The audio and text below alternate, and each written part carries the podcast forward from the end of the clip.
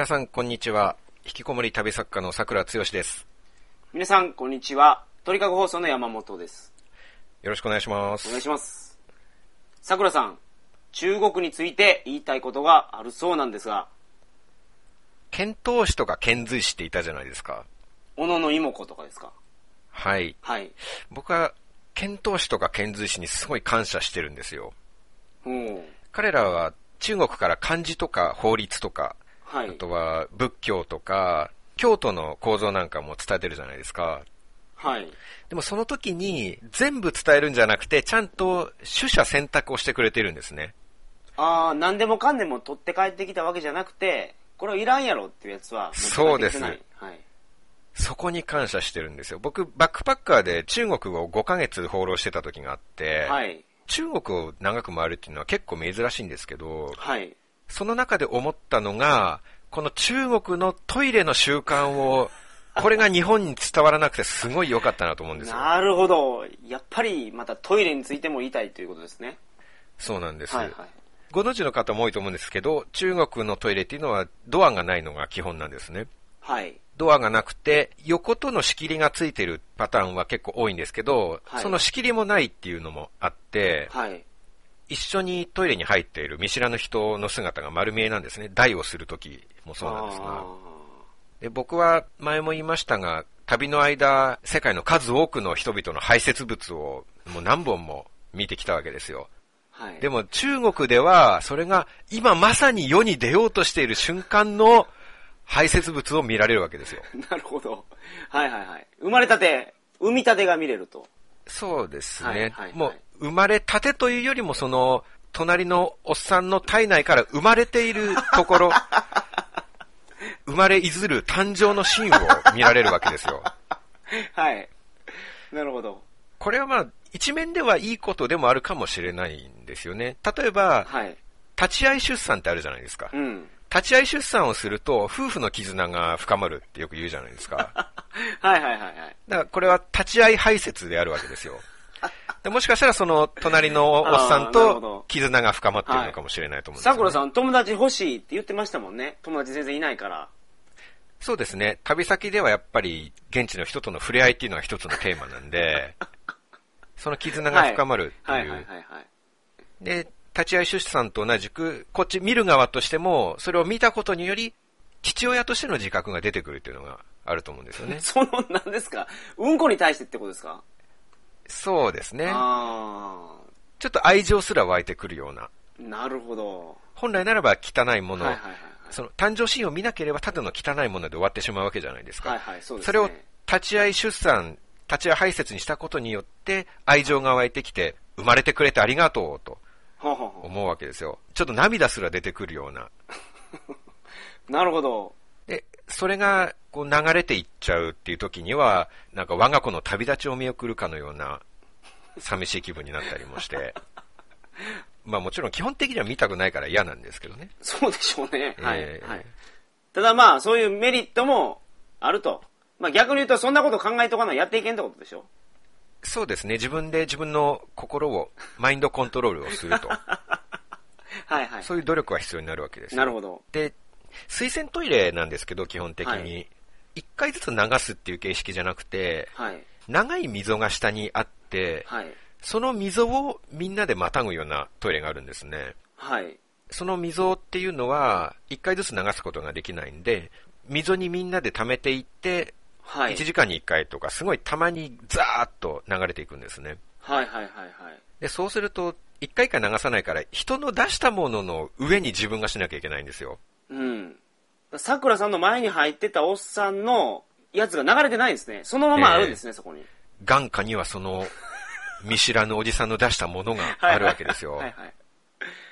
で人の上に自分が出すっていうのが、本当にこう、おぞましいことでして、はい。自分の出したものっていうのはもう、ほんの3秒前までは自分自身と一心同体だった、体の一部と言ってもいいものなわけでしょ？もうさくらさんの体内に入ってたわけですね。そうですはい。その僕の大事な分身が中国の粗暴な出し物たちとくっつくわけですよ。はいはいはい。これはある意味、例えば自分の娘が金髪で入れ墨のヤンキーみたいなものと結婚するような、はい。すごい悲しい気分になりますね。え、もう、じゃあ、もう、取っといたらいいじゃないですか、桜さん。娘を。大事に。ビニールかなんかに入れて。ど、どこで？いや、どこでって、あのトイレで？トイレでっていうか、まあ、トイレ行かずにもうビニールの上でやってですよね。大事に持っといて、山に埋めに行くとか。そうすると、桜さんの大事なマナー娘が、ね、ヤンキーと付き合うこともないじゃないですか。大事なマナ娘を僕は山に捨てに行かなければいけないんですか？まあまあ、そんな親がいますか？そこはそこはそうですけど、はい。じゃあどうするんですか？そんな旅行が半年とか続いたら。毎日娘産むわけでしょ？桜さんは。まあ、ほぼ毎日。そうでしょ？どっかで別れないと、もうずっと。娘産んでないですけど、別に。なんで娘娘言うてたじゃいないですか、今。例えたらの話でしょ？そういう気分だっていう話ですよ。ああ、なるほどね。はいはい。で、まあ、その、辛いと。はいはいで。特に自分のものと人のものが一緒になって、はい。時々来る水流で流されていくわけですよ。あなんかその一緒に流れていくっていうのを見るのは、まあやっぱりちょっと辛いですね。まあ、娘として考えれば、娘として考えるんですか、やっぱり。えー見知らぬ粗暴な輩と一緒に流れていっちゃうわけです。はいはいはい。で中国の大地に流れていくわけでしょこんな不便な土地でやっていけるのかなと思うわけですよ。あの姿っていうのは結構屈辱的ですね。自分のものと他人のものが一緒に流れていくっていうのは。大変ですね、ほんまにね。そんなことまで心配してたら。毎日ですからね、これが。しかも。えー毎日自分のものと他人のものがこう合わさる、はい。そういう風景を見なきゃいけないんですよ。なるほど。自分のもう尻の真下に、剥き出しの尻の真下に、はい。そんな光景があるわけですからね。はいはいはいもしドラゴンボールを持ってて、はい。はい。ドラゴンボールがその溝に落ちても拾えないですね、汚くて。ドラゴンボールですよ、でも。ちょっと無理ですね、さすがに。たとえ6個揃ってて、最後の1個がそこにあるとしても拾えないですよい。や、拾うでしょ。いや例えば、無理ですね例えばですけど、じゃあその人のうんこがあるわけじゃないですか。ここにドラゴンボール、まあ、通信中が落ちたとしたら拾えないんですね。拾えないですね。でそうじゃなくて、人のうんこがあると。でその上に桜さんが愛するマナ娘を産み落として、はい。上には桜さんのマナ娘が乗ってるわけですね。そこに通信中が落ちた場合はどうですか？拾えますね。それならいけると思いますね。あ、それは自分のあれやから。ええあー自分のものって汚くないじゃないですか。あただそれ難しいですよ。はい自分のものだけに触れてると限らないですか？ら、その通信中がね、あ。はい。なんだろう、関東ローム層みたいないろんな地層が重なっていて、いろんな地層が重なっていて、はいはいはい自分の下には他人の地層があるわけですから、はいはい。食い込みがあるときに、はい一番下の食い込みもまだ自分の地層で止まっているっていう保証がないわけでしょ？そうですね。どうやって確認をすればいいわけですか？それを証明してもらわないことには拾えないですね、僕は。あー。あ、桜さん分かりました。7個集めてて、その、まあ、今からシェンロンを呼び出しに行こうと思った時に、えまあ、万全の体制で挑みたいじゃないですか。えはい。だからまあ、トイレに行こうかなと思って行って、ええそこで通信中を落としてしまった状態があったとしたらですよね。もう残り6個も入れたらいいんですよ。ああ、残り6個入れて、そこで入れようシェンロンって言うってことですか？そうです、そうです。ああ、なるほほんどねで。、願い叶えたら、どうせ飛んでいくわけですから。はあはあ空中にはあはあ空中に行ってパンって飛んでいきますね。そうです、そうです、そうです。そうすると排泄物がもう四方八方に散らばることになりますね。あ、それは避けた方がいいですよ。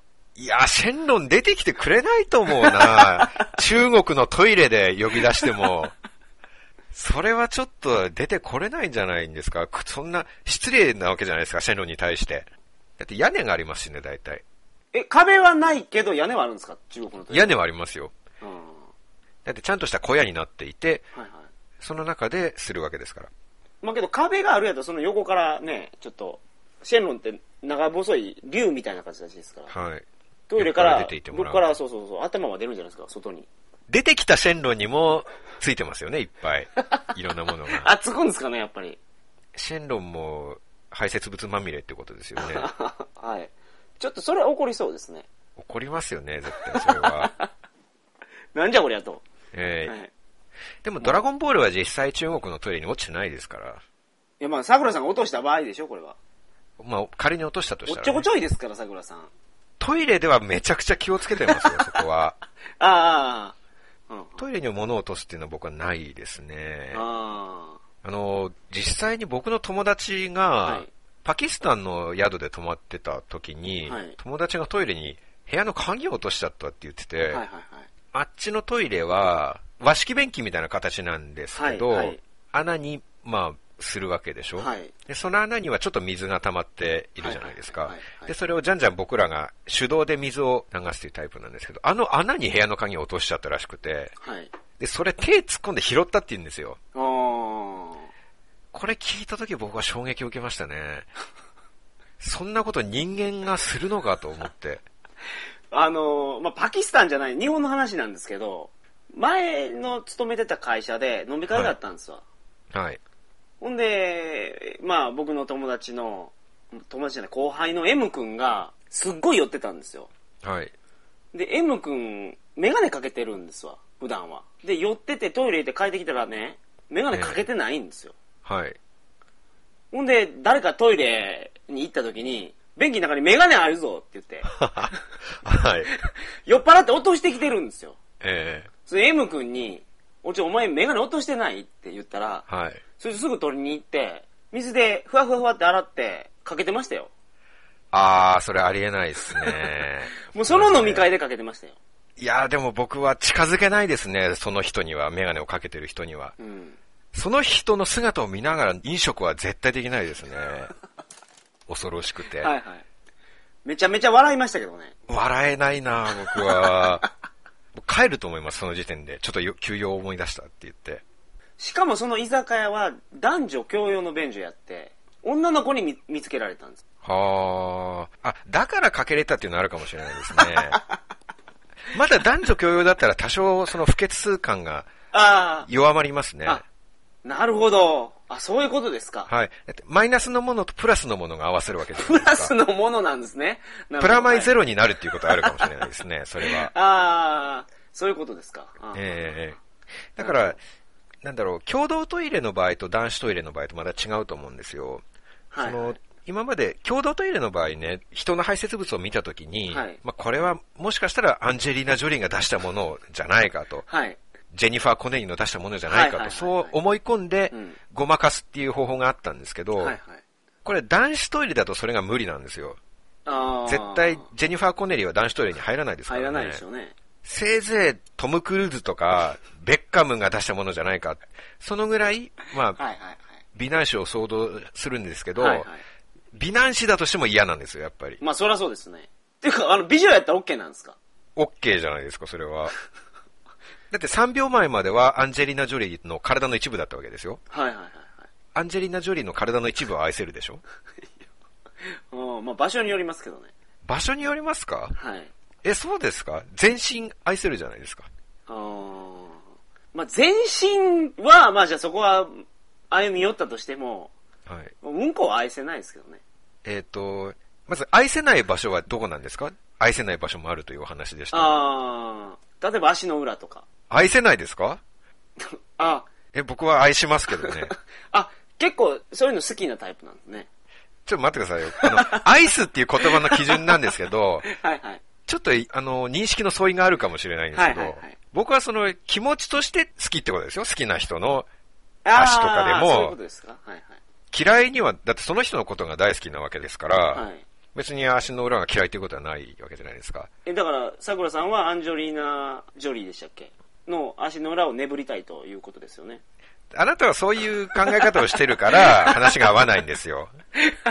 すぐそっち方面に行くわけでしょ？はいはい。僕は愛すっていうのは、はい僕は本当の愛のことを言ってるわけですから、ああ、なるほど。愛するっていう言葉の定義が僕の辞書と山本さんの辞書で書いてあることが違うわけですよ、意味ああ、なが。るほど。あまあ、その点はね、あちょっと認めますわちょっとそれはちょっといかがわしい考えをね、常にはいはい。持ってるんで。持ってますよはいね。失礼しました。それは失礼しました。はい。そこが均等に乗れるかどうかの差なんですよね。はいはいはい。だからその男子トイレははいマインドコントロールが効かないんですけど、はいまあ、ただ逆に女子トイレ、女子専用トイレとなるとこれっていきなり素晴らしい場所に変わると思うんですよね。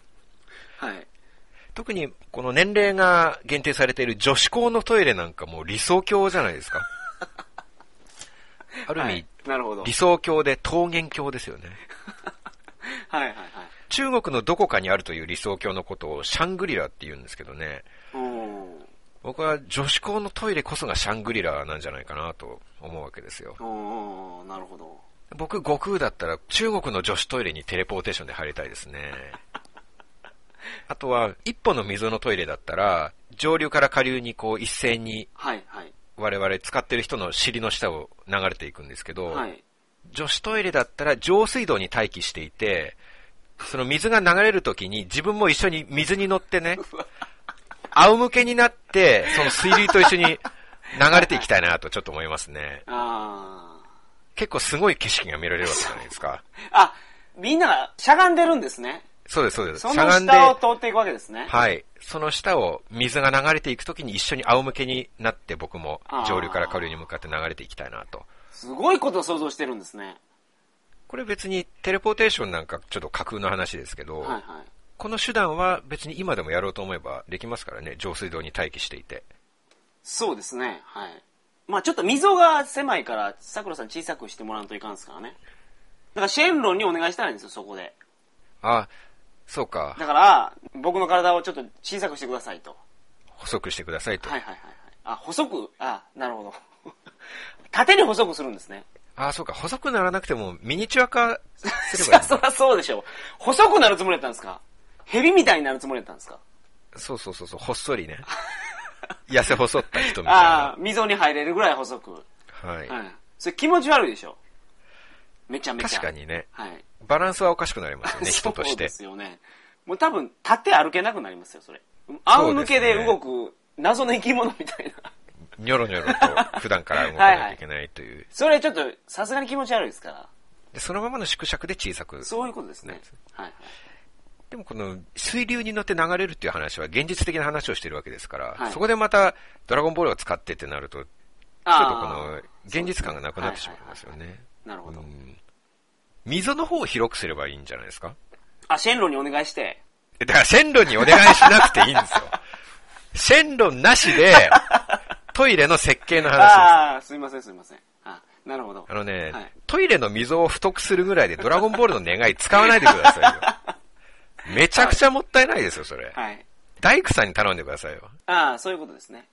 らまあ女子トイレの話はまあいい点として話しちゃいましたけど、はい。その基本的にまあ男子トイレなんか惨めな姿なわけですから、その辺をやっぱ検討士の皆さんっていうのは正しい判断をしてくれたと思いますよ。ああ、なるほど。盲目的にね、何でもかんでも中国の文化はいいから取り入れようとか思ったわけじゃなくて、はい菅原道真なんかも遣唐使を廃止しましたけど、うん。あれはもう学ぶことがなくなったからもういいっていう判断だったわけじゃないですか。ああ、もうこれ以上やってたら、トイレとか持って帰ってくるかもしれんと。余計なことまで日本に入っちゃうかもしれないっていう、なるほど。そのベストな判断をしましたよね。はい。過ぎたるははい、及ばざるがごとしでしたっけ？はい。もうここでええと。そうです。腹八分目みたいな、なるほど。そういうことですよね。はいはいはい。はい。えーちょっと言い忘れましたが、はい。ここまでの放送は、お食事中の方は決して聞かないように遅いでしょご注意ください。う。めちゃめちゃ遅いでしょう。はい。ちょっと最初言うの忘れてああ、ましたけどなるほど。、はいまあこの部分から聞き始めた人もいるかもしれないですからね。はい。はいはい。たまたま帰ってきて再生したらここからだったみたいな。ああ、まあ、この後はもう大丈夫なんですよね。はいはい。まあそうですね。ええあの、下水から油を作ってるみたいな、そんな悪い噂もあるんですけど、中国で。はい、ありましたね。まあ、下水といえばトイレの流れた水とかそういうものですからね。はい。そういう噂は僕は一切認めないんで、認めちゃうと、はい間違いなく僕も旅の間に食べたことになりますから、確率的に言って。え、でもそれが、女子校近くの下水やったらいいんでしょ？まあそれなら OK ですけど、油を見ても、どこの下水出身かは書いてないわけじゃないですか。まあそうですね。なかなか産地表記はしてないですからねそ。りゃそうですね。はい。女子校なのか、ああ、そそうです。町の公衆トイレなのか。はいはいはい。男子校かもしれないですもんね。はいはい。はいはい。だから僕、釣り革もつかめないほどの潔癖症なんで、はい。その噂を認めた瞬間、心がやられますから、ああ、あの公衆トイレはいの溜まった排泄物の光景を思い出すとね、はいはい。僕、安食堂ばっかり毎日行ってますから、そういうものがあるとしたら、確実にあの排泄物の塊たちが今の僕の血となり肉となっているわけですよ。ああ、なるほど。でそう考えると自分の体までやましいものに感じてしまって、はいはいはい。あの時立ち会い出産をした幼子がね、立派に成長しているという言い方もできますけど、そうですね。帰ってきてるわけですから。そ父親のもとにね、そうそうそうそう今そう。お返しですよ、お。返し。育ててくれてありがとう。無事に元気に産んでくれてありがとうと。まるで鮭のように 帰ってきてくれたわけですねすよ。はい自分のもとに。そう考えると、なんかすごい beautiful story じゃないですか。いやー、親離れしてほしいな、そこは。いつまでもすねをかじっていてほしくはないですね。はいはいはい。実際にすねになっているかもしれないですから。あ、うまいこと言いますね。はい。で、まあちょっと、あの、トイレ以外の話もちょっとしなきゃいけないんですけど、はいやっぱとにかく中国に行って感じたのは人がめちゃくちゃ多いなっていうのを感じまして、のご飯食べに行くときに、ーはい。食堂に行くときに途中にウェディングドレスを売っているお店があったんですよね。はい。で、そこのショーウィンドウにマネキンが2体置いてあって、はい行くときに見て、ご飯食べて帰り道、1時間後ぐらいにまた帰り道に、そのお店お店の前を通って、またマネキンがあったんで、ちょっとよく見てみると、はい。なんか雰囲気がおかしいと。ただのマネキンにしては。で、よく見たら、はい。人だったんですよ。あ人件費安いからマネキン買うよりも、そうなんですよ。モデルを人を使った方が安いと。これ辛い仕事だろうなと思いましたね。ただひたすらウェディングドレスを着て、微動だにしないで立っているという。ちょっと気の毒な感じはしましたね。はいまあ仕事がないよりはいいかもしれないですけど、はい。結構そういう仕事をしなきゃいけない人がいるっていうのが、なるほど。中国にも老人形館って各地にあるんですけどね、ひょっとしたらあれもメイクした人間なんじゃないかと思ってくるぐらい、あちょっとローでコーティングした人間や。はいはいあこの可能性はあるんじゃないかなと思って。あスーパーマーケットとかに行っても、はい従業員がものすごく多くて、はいはいはい。お客さんについてくるじゃないですか。それぐらい多いと。えーはい結構他のアジアの国でもあるかもしれないんですけどね。はいはいはいおそらく万引きを警戒してっていうことだと思うんですけどね。はい。はい。一人に一人ついてくるぐらいの規模で。薬局とかに行ってもそのぐらいで、薬とかを洋服屋みたいに店員が来て進めてきたりするんですよ。すごいっすね、それ。え、それ、ななんですか？何を進めてくるんですか？ちょっと寝れない時があって睡眠導入剤を買いに行ったんですけど、はい。その棚に行って、はい。これにしようかなって1個持ってはい見ているときに、なんか知らないけど、それはやめてこっちにしなとかって言って別の薬を勧めらああ、れて、なるほど。言葉が通じないからなかなか話できないんですけど、はい。でもなんか片方の薬の箱を示して、ここには URL があるだろうウェブサイトがあるんだぞ、この薬の会社には。お前のところにはないからダメだみたいな。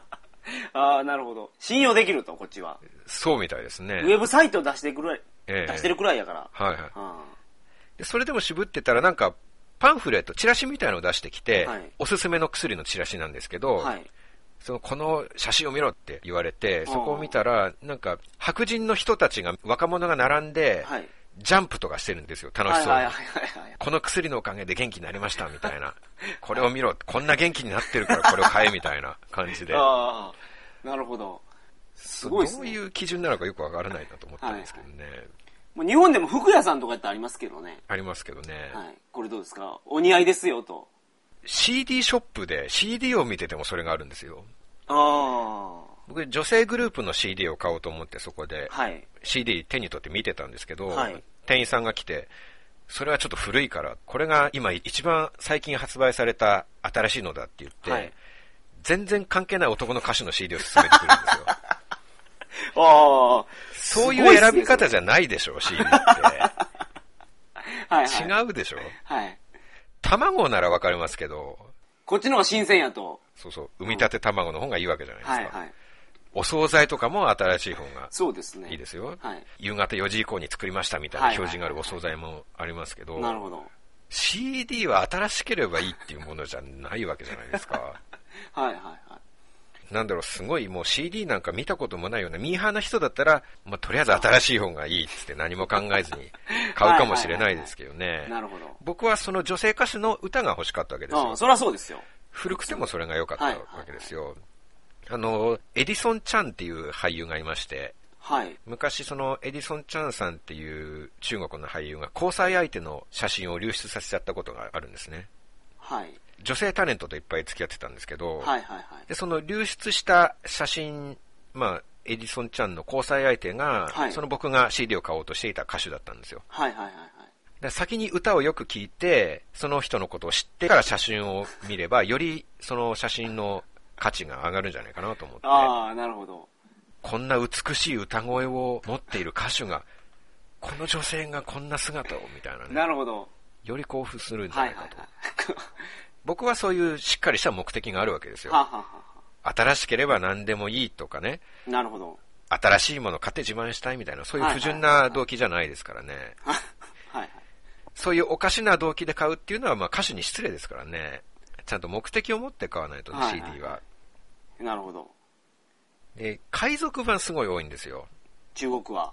えー、あの、田舎の CD ショップとか行くと、店一軒丸ごと海賊版しか行ってないとか、売ってないとか、そういうところがあって、はいはい。映画とかももう公開前に海賊版が出たりしてるじゃないですか。はいはいはいパイレーツ・オブ・カリビアンの海賊版とかあるんですけど、はい。はい。パイレーツ・オブ・カリビアンで、パイレーツ自体が海賊版じゃないですか。まあ、パイレーツですもんね。海賊ですもんね。はい。だから海賊版の海賊版みたいな感じで、ちょっと面白いかなと思って。ああ。はい。別に面白くないですか？いや、面白かったです。すっごい面白かったです。面白かったですか？一番面白かったんじゃないですかね、今日言ったのああ、そうですか。はい。面白い時は遠慮せずに笑ってもいいんですよ。はい、はい。大丈夫ですよ自粛しなくてもちょっとあの、はい。自粛ムードとかそういう雰囲気がね、より日本経済を停滞させますから、はい、はい。笑いたい時には笑えばいいんですよはい、はい。わかり気を。使う必要ないですから。はいはいわかりました。すいません。日本のドラマが DVD になっていたりするんですけどね、はい日本のドラマの海賊版とかもあるんですよ。おー。の、ショムニっていうドラマがあったじゃないですかエ。スミマキコでしたかはいはい。で、ショムニの海賊版もあったんですけど、はいほとんどパッケージ同じなんですけど、はい。大体やってるんですけど、タイトルがちょっとおかしいっていうのがありまして、はい。でこれちょっと画像を見てもらった方が早いかと思うんですけど、写真を送りますので、はい。それ開いていただいていいですか、はい。なんかタイトルおかしくないですか。タイトルが、はい。シムニョになってるんですよ。シムニョ1になってますね。あの、小さな世の場所が一番最後になってて、はい。シムニョになってるんですよね。あー、なるほど。あ、これ世の位置が違うからこうなってるんや。そうです。そうです。はいはいはい。2番目にあるはずの4が一番最後に来てるんですよね。はいこれ画像を、あの、桜通信のサイトの方にアップしときますんで、はい皆さんはいもしよかったら見ていただきたいなと思うんですけなど、これだってね、海賊版もともと犯罪行為なんだから、はい。全部コピーしちゃえばいいんですよ。なるほどね。はいはい。写真も流用してるんですから、はいはいはいなんでタイトルだけ 自分でやろうとするのか。はい。はいはいはいはい。そうです、ね。しかも確かに。おかしいと思うんですけど、僕ら海賊版作るとしたら、こんな間違い絶対しませんよね。はいはい。言葉がわからない時に真似して作ってるわけですから、はい。チェックしますわね、最後に。これをし、書無にという文字を見ながら、はい。コピーをして作ろうというのに、はいなんでシムニョになってしまうのかっていうのは全然わからないんですよ。はいはいはい。明らかに違うわけじゃないですか。まあそうですね。僕ら海外の言葉知らないですけど、例えばアラビア語の文字だとしても、はい4文字のものを右と左と比べて、同じか違うか絶対わかるじゃないですか。見ます。それ見ます。ですよね。はい。それを大量生産までしてるんですよ。うん。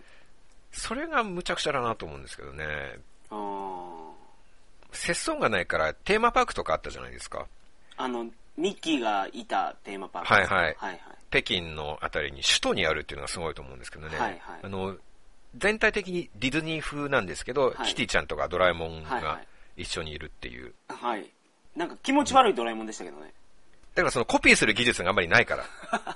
あショムニがシムニョになるぐらいですから、はいはいはい。うまくコピーできないんですね。ええドラえもんもドエモンらみたいな感じになってるわけですよ。なるほど。はいはい。でもテーマパークだから、はいテーマパークってテーマがあるわけじゃないですか。はい。ディズニーランドはディズニーというテーマがあるわけでしょ、はい。でもそこってテーマパークなのにテーマが統一されてないんですよね。はいはいはい何がテーマなんだと。うん。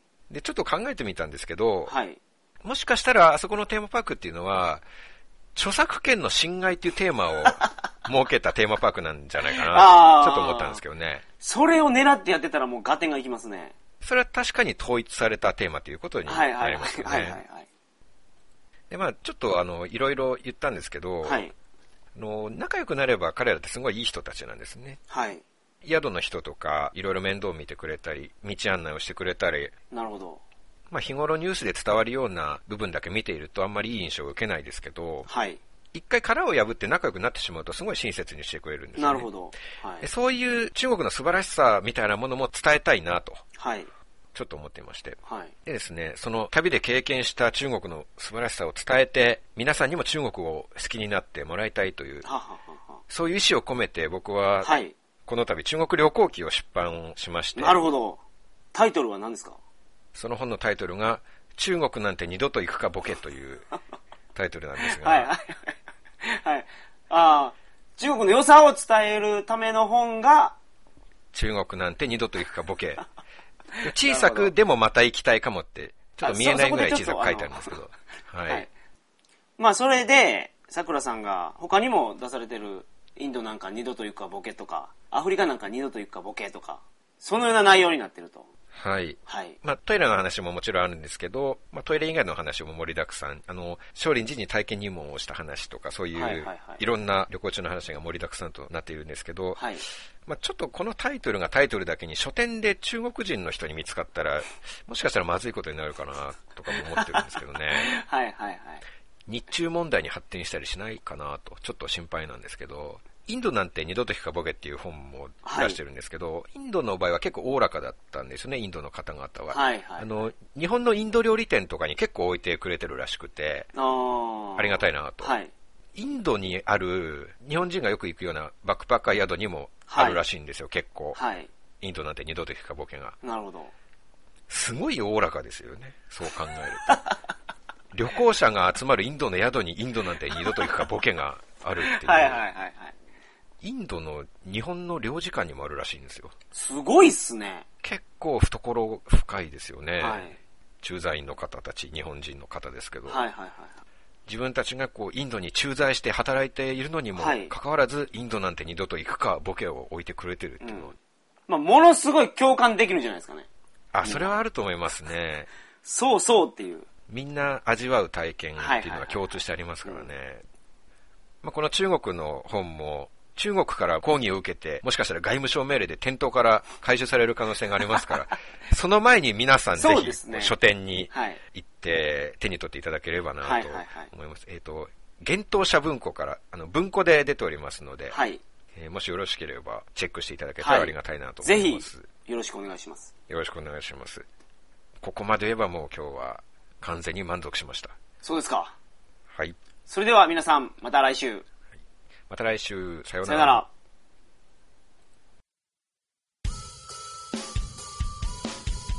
今回も桜通信を聞いていただきありがとうございました。桜つよし及び桜通信の最新情報は、桜通信ウェブサイト www. 通信 .com にてご確認ください。それでは皆さん、明日もお仕事頑張ってください。